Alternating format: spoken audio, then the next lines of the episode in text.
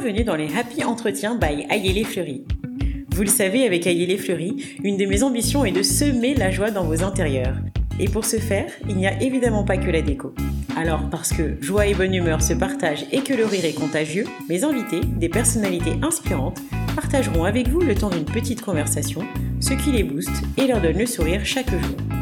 Nous irons donc à la rencontre de femmes et d'hommes de différents univers pour un rendez-vous régulier à retrouver sur la gazette d'ayelefleury.com et sur les principales plateformes de podcast.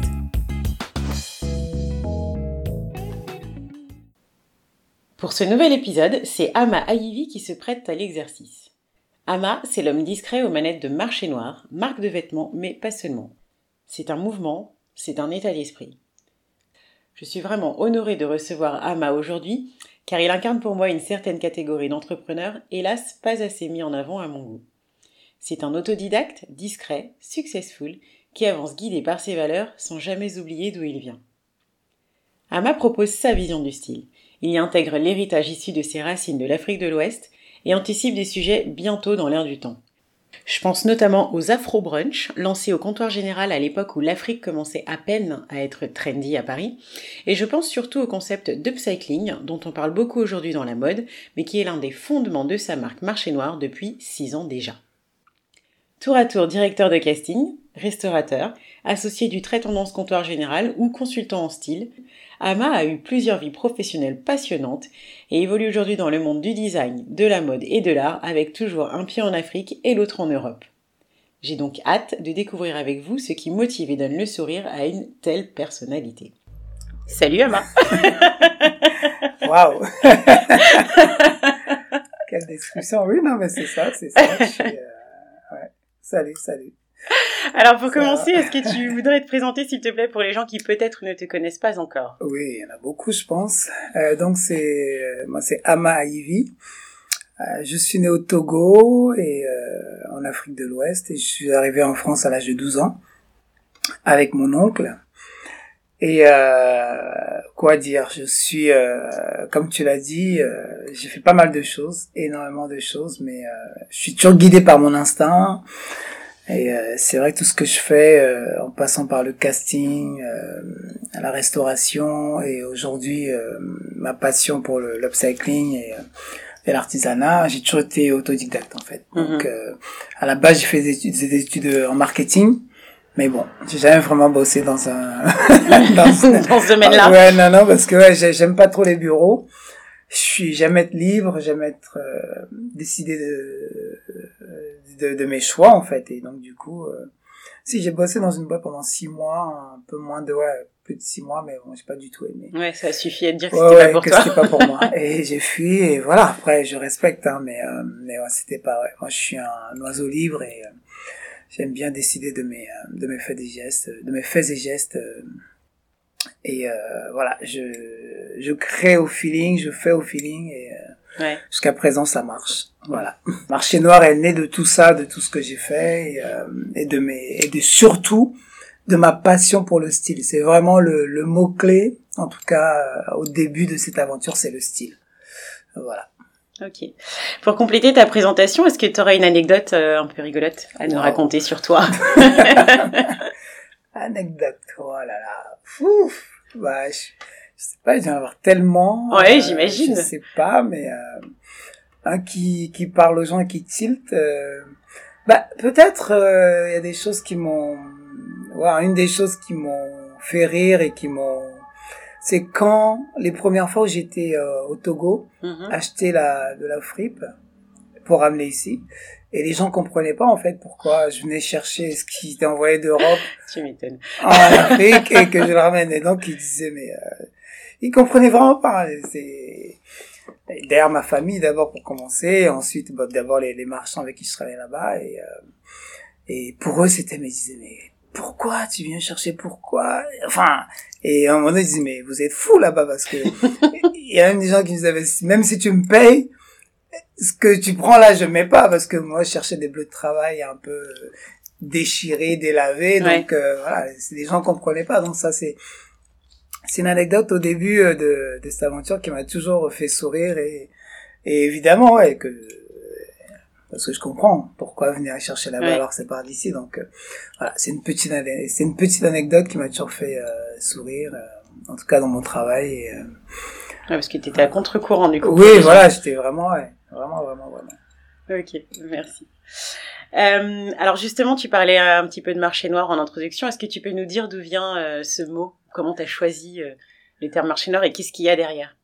Bah oui, bah le, choix du mot, c'est vrai qu'il était était intéressant parce que on cherche, je cherchais un nom. Bah, d'ailleurs, ce, ce nom-là, je l'ai, euh, c'est quand j'étais au comptoir général mm-hmm.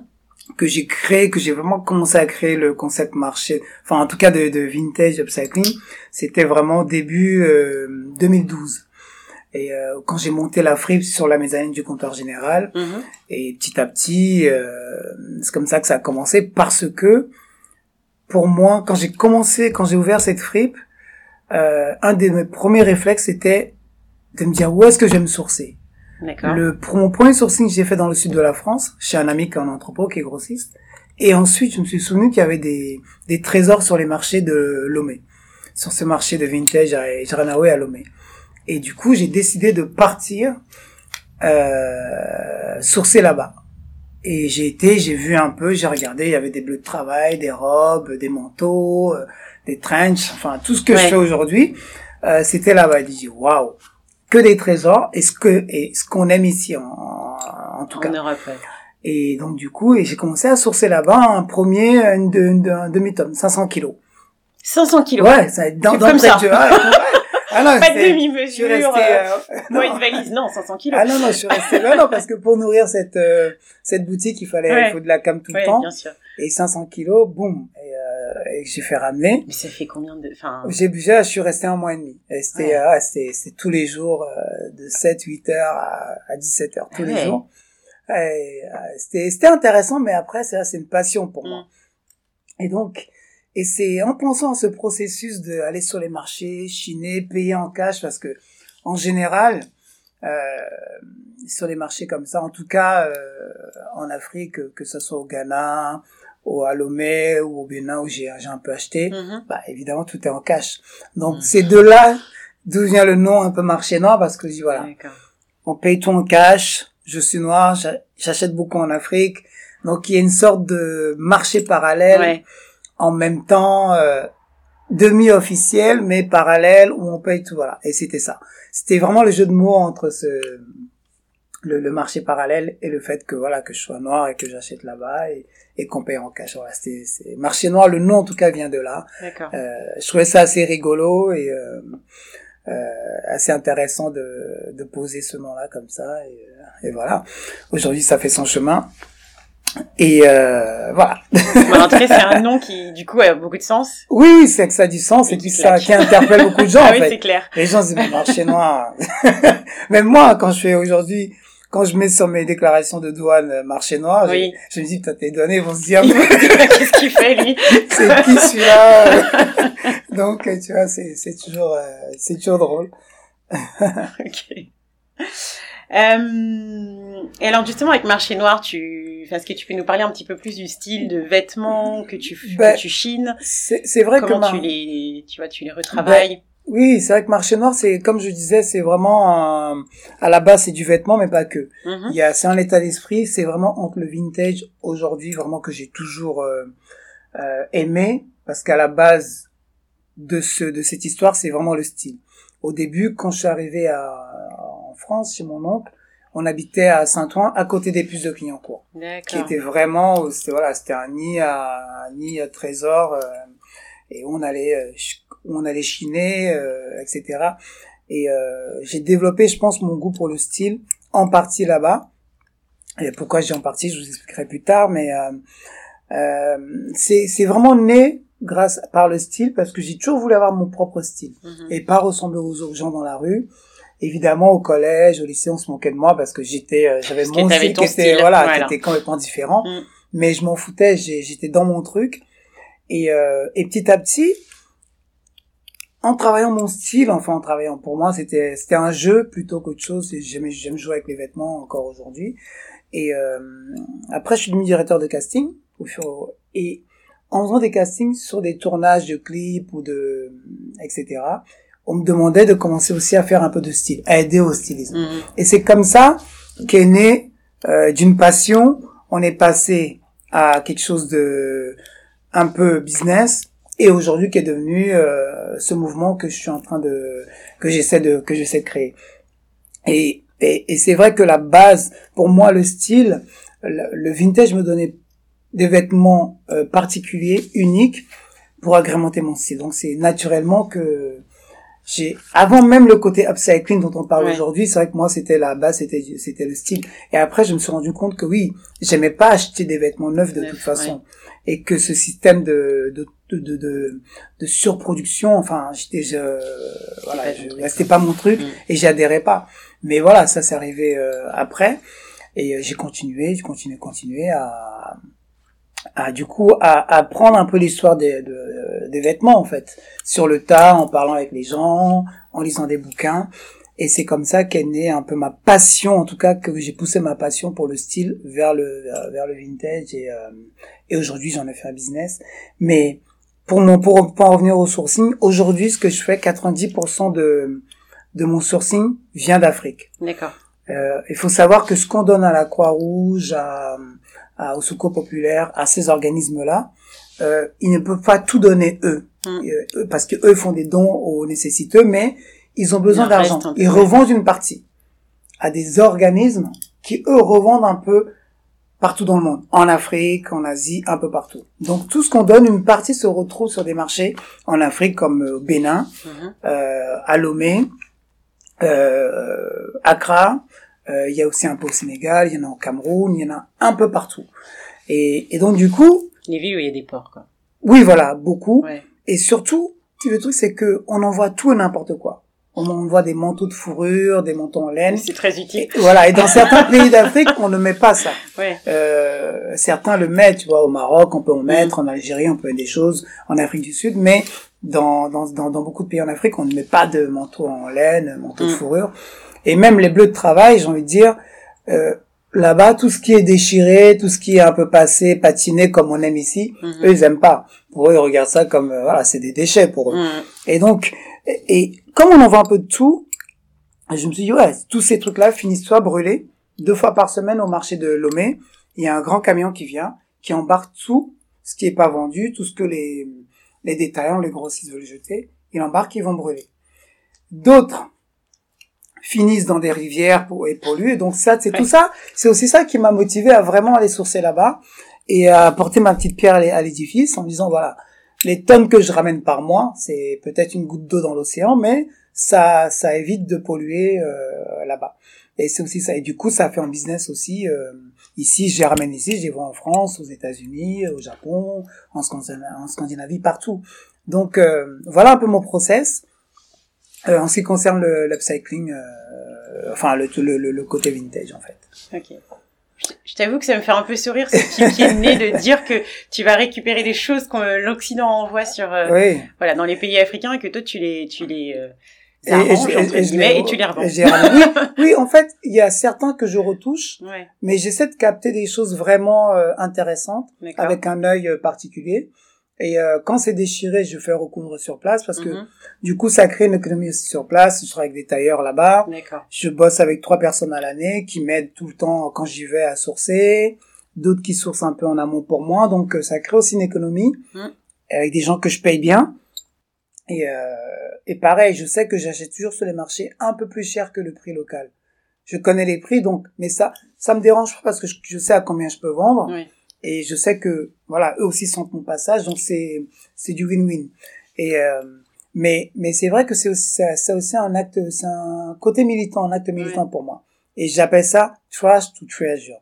Mhm. vous l'envoyez comme déchet, je le ramène comme trésor. Ouais. Et là, tu vois, exactement ce que je fais là pendant la Fashion Week, euh, c'est ça, c'est j'expose tous ces vêtements que je, qui sont, qui, qui arrivent de, Ouais. de Lomé ou d'Accra.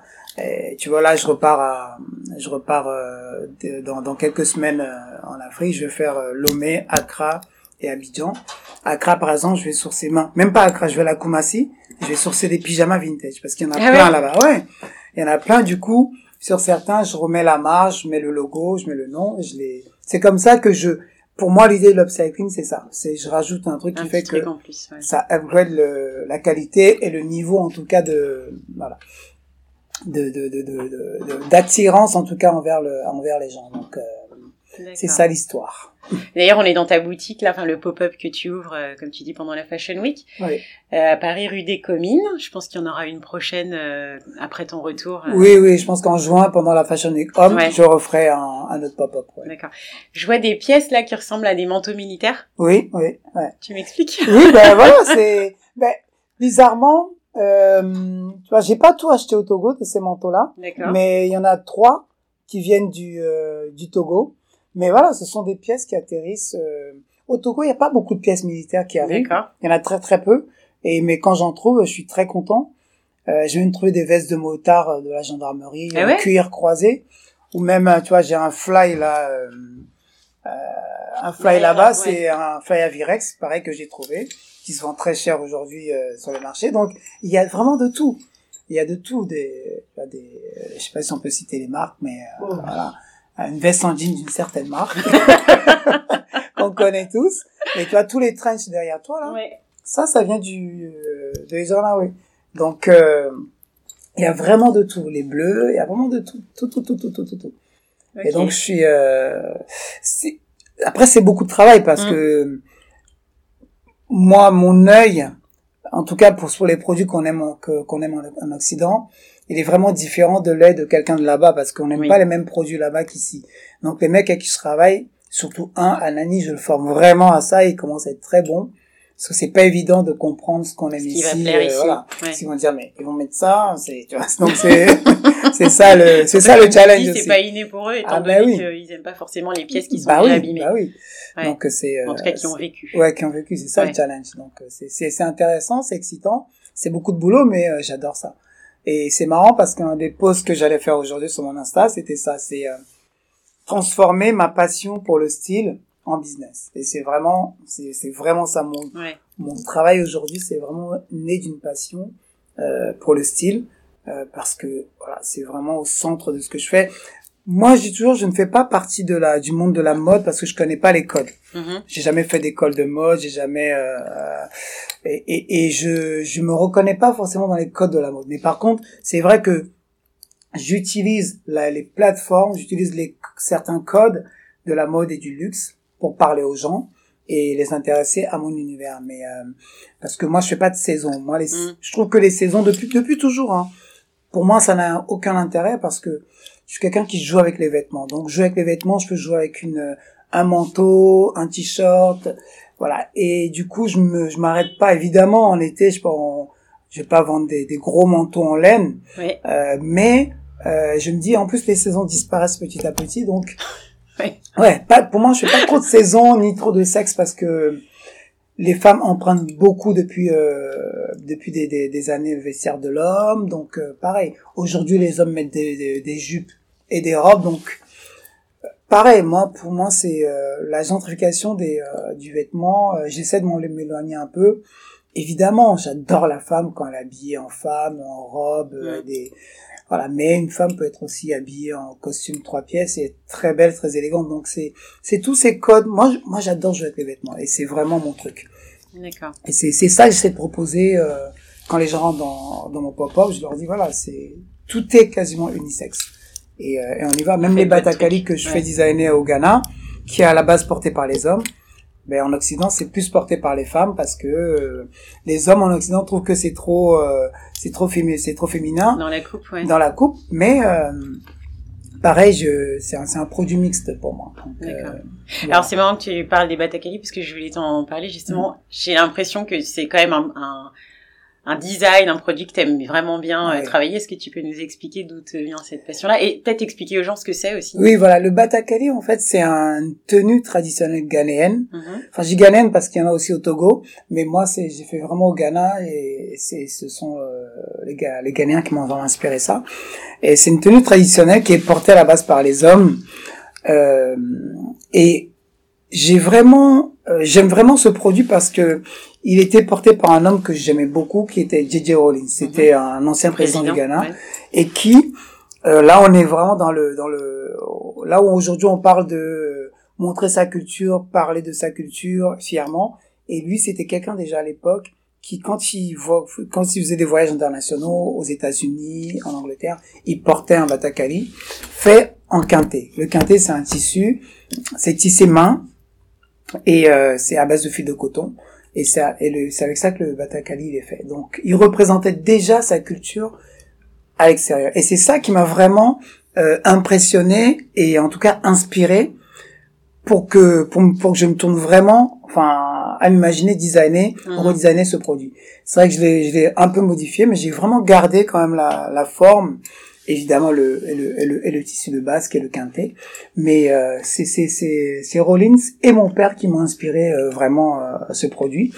Et et mon but à travers ce produit c'est de c'est c'est d'essayer de de comment dirais-je de montrer au monde la beauté euh, de notre culture à travers ce produit et à travers ce, tissu qu'on appelle le quintet qui est bourré de côtes. Parce qu'à la base le quintet faut savoir c'était un c'est un tissu noble qui était porté que par les nobles mhm. avec des codes dedans des au niveau des couleurs au niveau des sigles pour montrer l'appartenance à tel ou tel euh, euh, euh enfin c'était voilà clan voilà hiérarchisé etc mhm. donc à la base c'était très très très codé très réservé à la noblesse. Aujourd'hui, bon, ça s'est démocratisé, mais et mon but, c'est vraiment ça, c'est de montrer au monde, c'est de le montrer au monde comme quelque chose de le sortir du carcan, en tout cas traditionnel, et euh, uniquement africain, en fait. Mm. Euh, encore une fois, là, on parle d'appropriation culturelle. Parfois, je suis pas d'accord parce que on se dit qu'on veut montrer notre culture, mais si on veut le montrer, il faut bien que ça soit porté par les autres. Par d'autres. Oui. Donc, euh, c'est aussi ça le problème. Après, là où moi je j'insiste sur le, le, côté de partager les, les, choses, enfin où je dénonce l'appropriation culturelle, c'est quand les grandes marques, les grosses marques utilisent des techniques de petits villages en Asie ou en Afrique qu'ils en parlent. Voilà, c'est c'est vraiment ça pour moi le, le, point. Voilà, c'est crédité. Voilà, Les, en tout cas les les techniques de ces gens-là et euh, ceux avec qui ils ont travaillé. Voilà, les savoir exactement c'est ça. Mais sinon, montrer ce qu'on a de riche euh, dans, nos, sur notre continent ailleurs, c'est ce qu'on c'est ce qu'on veut. Donc, euh, et pour générer aussi du business, c'est ce qu'on veut. Pour pérenniser euh, l'artisanat, c'est ça. Donc euh, aujourd'hui, les les gens avec qui je travaille, en tout cas les tisserands, aujourd'hui ils en vivent.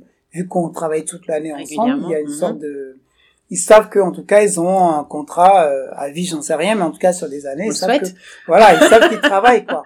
Donc c'est aussi ça, euh, garantir et maintenir, soutenir notre artisanat à travers des projets comme ça. Donc le, le, le Batakali, c'est pour moi c'est le c'est l'objet avec lequel je parle au monde de notre artisanat et euh, pour essayer de pérenniser ça. Voilà. Merci.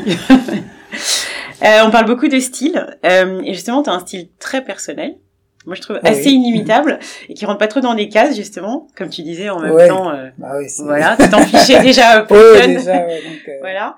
Et moi je pense qu'il faut le voir euh, pour le comprendre et l'apprécier à sa juste valeur mais les gens qui ne nous écoutent ne te voient pas.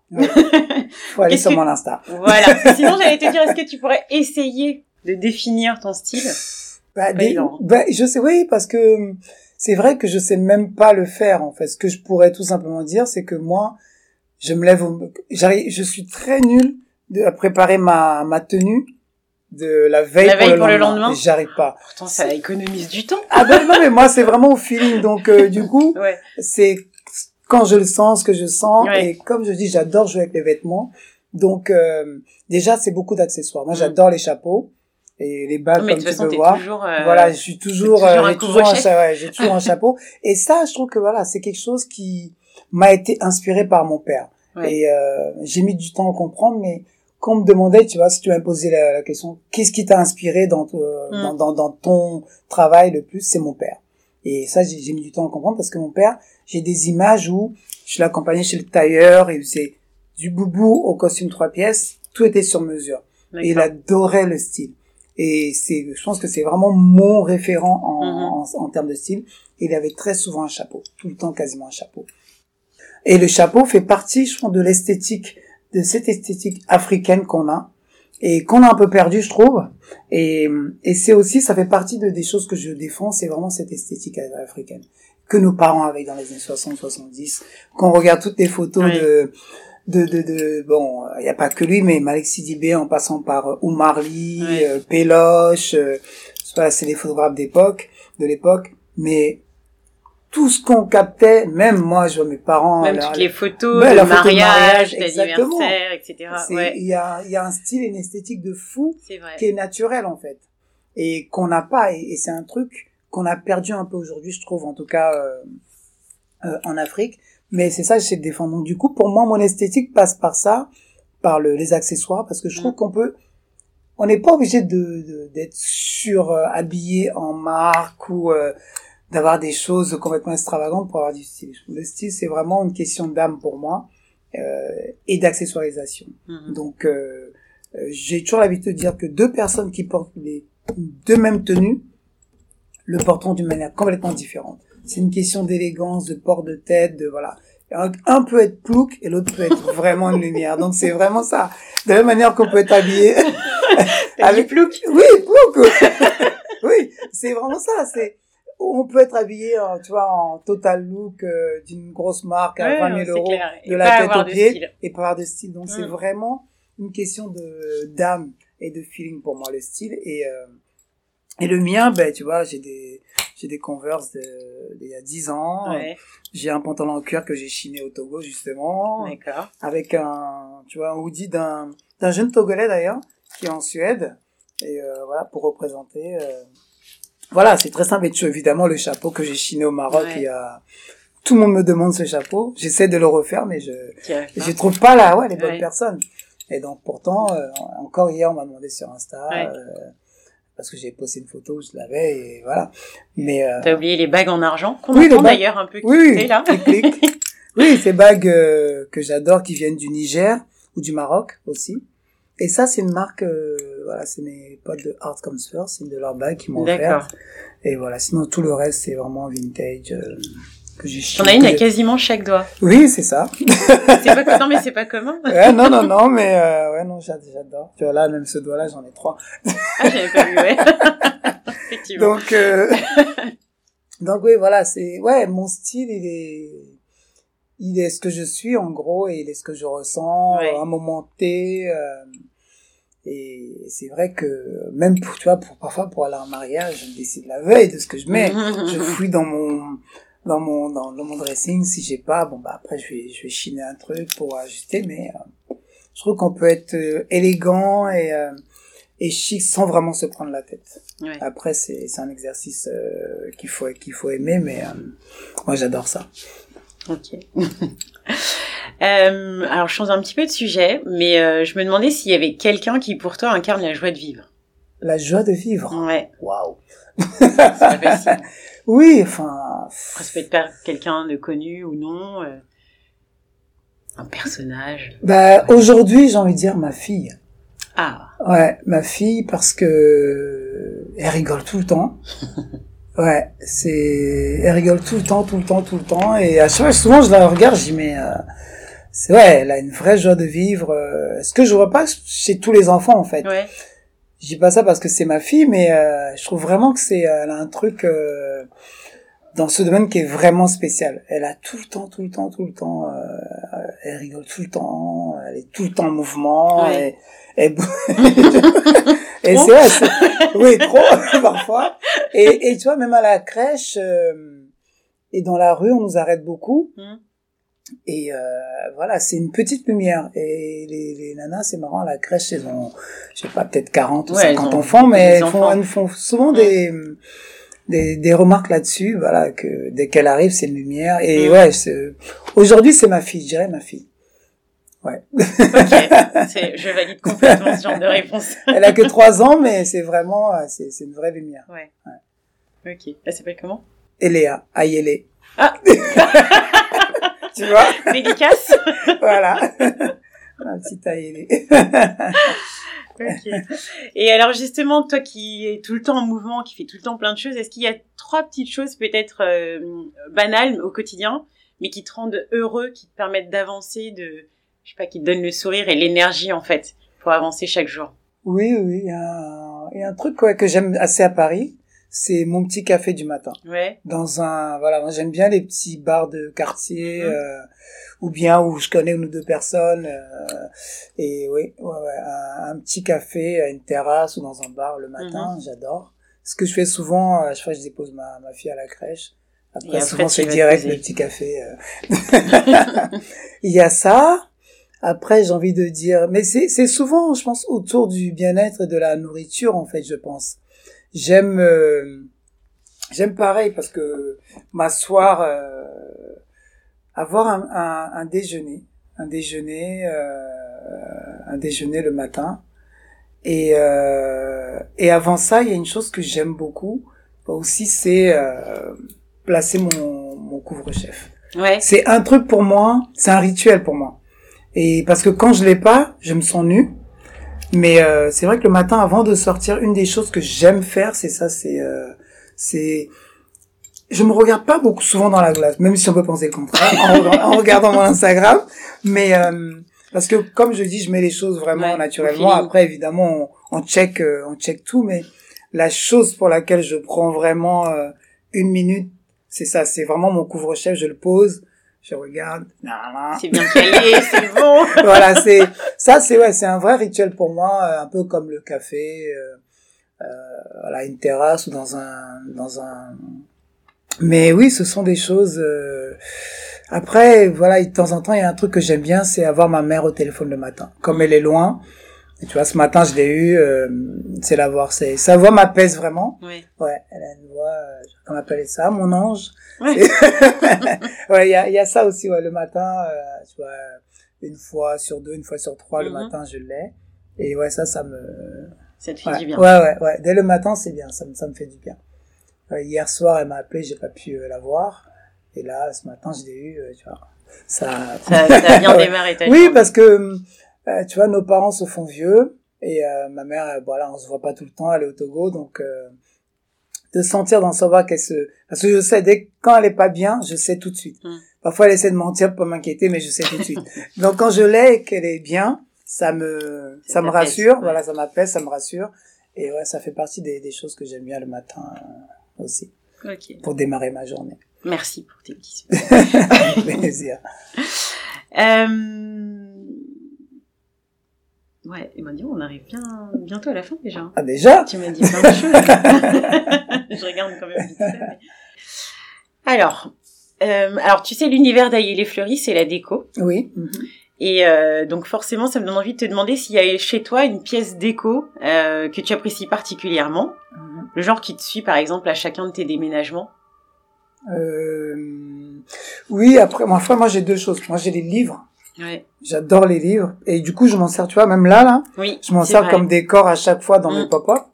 Euh, C'est pas des- facile à déménager beaucoup de livres. Oui, non, c'est, tous mes amis, quand même, ils disent, mais pourquoi t'as tout ça? c'est vrai, en plus, tu vois, celui-là, il est hyper gros. Ouais. Et j'en ai des très gros euh, autour du, du vêtement, euh, autour du tissage, Mhm. des photos. Tu vois, ça, c'est Samuel Fosso, par exemple. Euh, ouais, moi, il y a les livres que j'emmène tout le temps, tout le temps. Je peux laisser, euh, tu vois, une bonne partie de mes vêtements ou, ou les meubles, Mhm. mais euh, des livres. Et aussi, j'ai un transistor, un vieux transistor euh, que je ramène tout le temps. Qui fonctionne encore ou pas? Euh, non, qui fonctionne plus. Ouais. Tu vois, là, je l'ai pas. Tu vois, mais là, j'en ai un autre qui le remplace. Mais en fait, j'ai une petite collection de transistors comme ça. Enfin, c'est des gros, en plus. J'en ai une dizaine que je, j'emmène tout le temps avec moi. Et du coup, pareil, je décore mes pop-up avec souvent. Et c'est les choses, oui, voilà, c'est vraiment les choses qui me, qui m'accompagnent tout le temps. Euh, euh, je peux laisser les meubles, mais livres et transistors euh, anciens, je, je pars toujours avec. Voilà. Ok. C'est vrai qu'alors, passe- ouais. Oh non, vas-y. non, j'allais dire, je fais une petite parenthèse, mais c'est vrai que quand on rentre dans ton pop-up, en général, il y a une ambiance et une atmosphère euh, assez spécifique. Du coup, je comprends mieux si en plus tu prends le temps de mettre des pièces personnelles Ouais, toujours. dans la déco. euh. Toujours, ouais, c'est, euh, c'est, j'adore le, les petits détails, j'adore la déco, j'adore le, la déco, plus que la déco, même c'est le décor. Créer un décor, j'adore ça. C'était un peu, euh, euh, ce que j'aimais au comptoir général, c'était Ouais. un vrai décor, en fait, tu vois. Et si jamais je refais cette boutique-là, ce sera ambiance décor aussi avec des univers, euh, bien, bien précis, bien, bien, bien, bien particuliers. Et, euh, oui, j'adore ça parce que je trouve que ça amène une, une atmosphère, une ambiance vraiment différente. Tu vois, là, on est dans un, dans un espace blanc, avec une lumière blanche, Oui. mais j'aime apporter des touches de chaleur euh, pour euh, voilà pour pour moi me sentir déjà bien avant même les euh, les, clients ou, rentrent le- arrivent, les, ouais. ou les amis qui rentrent j'aime bien être me sentir bien dans un univers. Et, Mais c'est ce qui fait, je pense que les gens s'y sentent bien aussi. oui voilà je pense que s'il y a un s'il y a un échange en tout cas à ce niveau là les gens tout de suite moi j'ai toujours aux gens faites comme à la maison donc s'ils sont là ils se sentent bien j'ai des bouteilles d'eau que parfois j'offre voilà c'est parfois les gens rentrent on discute, ils achètent pas, mais je m'en fous. Ouais. C'est vraiment l'échange aussi, ouais, ouais. c'est vraiment cet échange-là parce que pour moi c'est important avant même l'achat euh, que les gens adhèrent soit au projet ou à ce que je vends, mais euh, euh, même si ils achètent pas, ils partent avec euh, voilà, on a, on a passé un moment, 5 minutes, 10 minutes à discuter et, euh, et voilà, ça aussi c'est une richesse Ouais. pour moi. Ok, merci. Euh, on arrive à la fin de cet entretien. Déjà. Bah oui, J'ai encore trois petites choses à te demander. oui. La première, c'est what's next? Next, bah le site internet. Ok. déjà. Parce que on me demande tout le temps et c'est je suis très en retard dessus. Mais le site internet c'est mon prochain euh, le- la prochaine Projet, chose que je dois ouais. ouais, finaliser. Euh, j'espère euh, maximum dans un mois avant de partir. Qu'est-ce qu'on pourra y trouver? Euh, ben on va on va y trouver des euh, mais beaucoup de batakali batakali avec tout ce qui va avec des écharpes en quinté euh, d'autres modèles de de vêtements que je suis en train de proposer en en, en quinté aussi Ok. un peu de vintage, mais pas beaucoup parce que c'est compliqué le vintage à vendre euh, en ligne. En ligne. Donc il y aura des pièces. euh, je pense que je, je, je ferai euh, des choses par semaine à renouveler, mais euh, très peu de vintage. Il y aura des bagues normalement, en fonction du sourcing. Il y aura des Mhm. bagues. Et il y aura évidemment les t-shirts marché noir, mais euh, et il y aura aussi beaucoup de choses, beaucoup d'écrits sur euh, mon univers en fait. Je vais décrire vraiment mon univers que j'en comprenne bien, le côté vintage, euh, euh, tout ce qui m'inspire, euh, sur la culture en général aussi, il y aura vraiment ça. Et euh, c'est pour moi c'est intéressant. Et après, je pense aussi dans un, dans la V2 faire un peu de déco. Ok. Euh, voilà, comme on disait tout à l'heure, j'aime Ouais. des pièces, voilà, mettre des pièces de temps en temps, Mm. des petites pièces déco. Euh, je pense qu'il y aura ça dessus. Mais ce sera avant tout un site euh, e-shop, mais pas que euh, un site euh, juste de d'échange, pareil encore en fait, euh, parler des gens que j'aime bien, euh, Mhm. montrer des choses euh, à travers notre culture et euh, et au gré de mes voyages, pareil, euh, mettre mettre des choses. Donc euh, ce sera ça, l'univers du site. Ok. On a hâte de voir ça. Tu nous diras. De toute façon, je préviendrai. Bah oui, de toute façon, je balancerai tout. Ouais, voilà. Deuxième question. euh, Est-ce que tu as une chanson feel good? Hmm. ou plusieurs Oui, oui, j'en ai. euh, Il y a, enfin, depuis un moment là, c'est Baby de Joe Boy euh, que j'adore. Euh, pff, oh, Il y en a tellement. Il y, a- il y en a, il y en a. Oui, il y a, hum, il y a Sweet Mother de Prince Nikombarga. C'est Ok. un, c'est un très très vieux morceau que ma mère, que mes parents, que nos parents écoutaient déjà. J'ai le ouais. vinyle. Parce que moi j'écoute beaucoup de vinyle. Et, euh, et après, euh, c'est vrai qu'aujourd'hui, je suis pas très à la page des, des nouveaux sons, mais euh, qu'est-ce qu'il y a de ouais, bon, enfin Joe Boy, c'est très récent, mais euh, qu'est-ce qu'il y a encore euh, que j'écoute, que j'ai écouté hier encore, que je que je que je feel good. qu'est-ce qu'il y avait hier dans ma playlist Ouais, il y a il y a toujours de l'Otis euh, Otis Otis euh, Otis Reading, il y a. Otis Reading, ouais. C'est ce que je suis en train de ouais, de la soul, ouais, j'aime beaucoup. Ouais. Otis Reading, euh, Sam Cooke, ouais. Oui, voilà, un peu un peu mes feel good euh, du moment. Enfin, après c'est vrai que je les traîne toujours, il y a toujours c'est des choses qu'on des morceaux qu'on qu'on écoute toujours Mm. euh, parmi parmi d'autres, hein, je, je pense. Hein. Ceux qui restent, quoi. Oui, voilà, je pense Mm. que si je, si je, je regarde dans les 25 plus écoutés de, de, De ton appli, de, de la musique. truc, là, je pense que, ouais, ils sont, donc, euh, voilà. Euh, en tout cas, pour sur euh, Baby, pour commencer, parce que ma fille aussi adore. Elle aime bien. Ouais. Donc, euh, voilà. ok.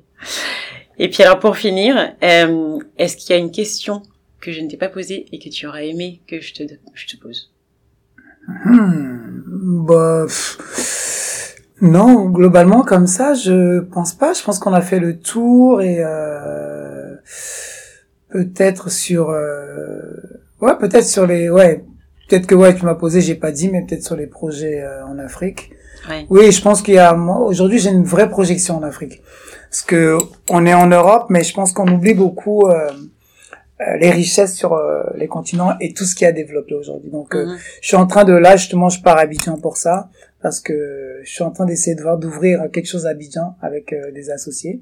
Même si j'ai la boutique ici, le site et tout ça, je ferai les allers-retours, mais je pense même aller peut-être aller m'installer à Abidjan Ah oui? et faire l'inverse. Oui, D'accord.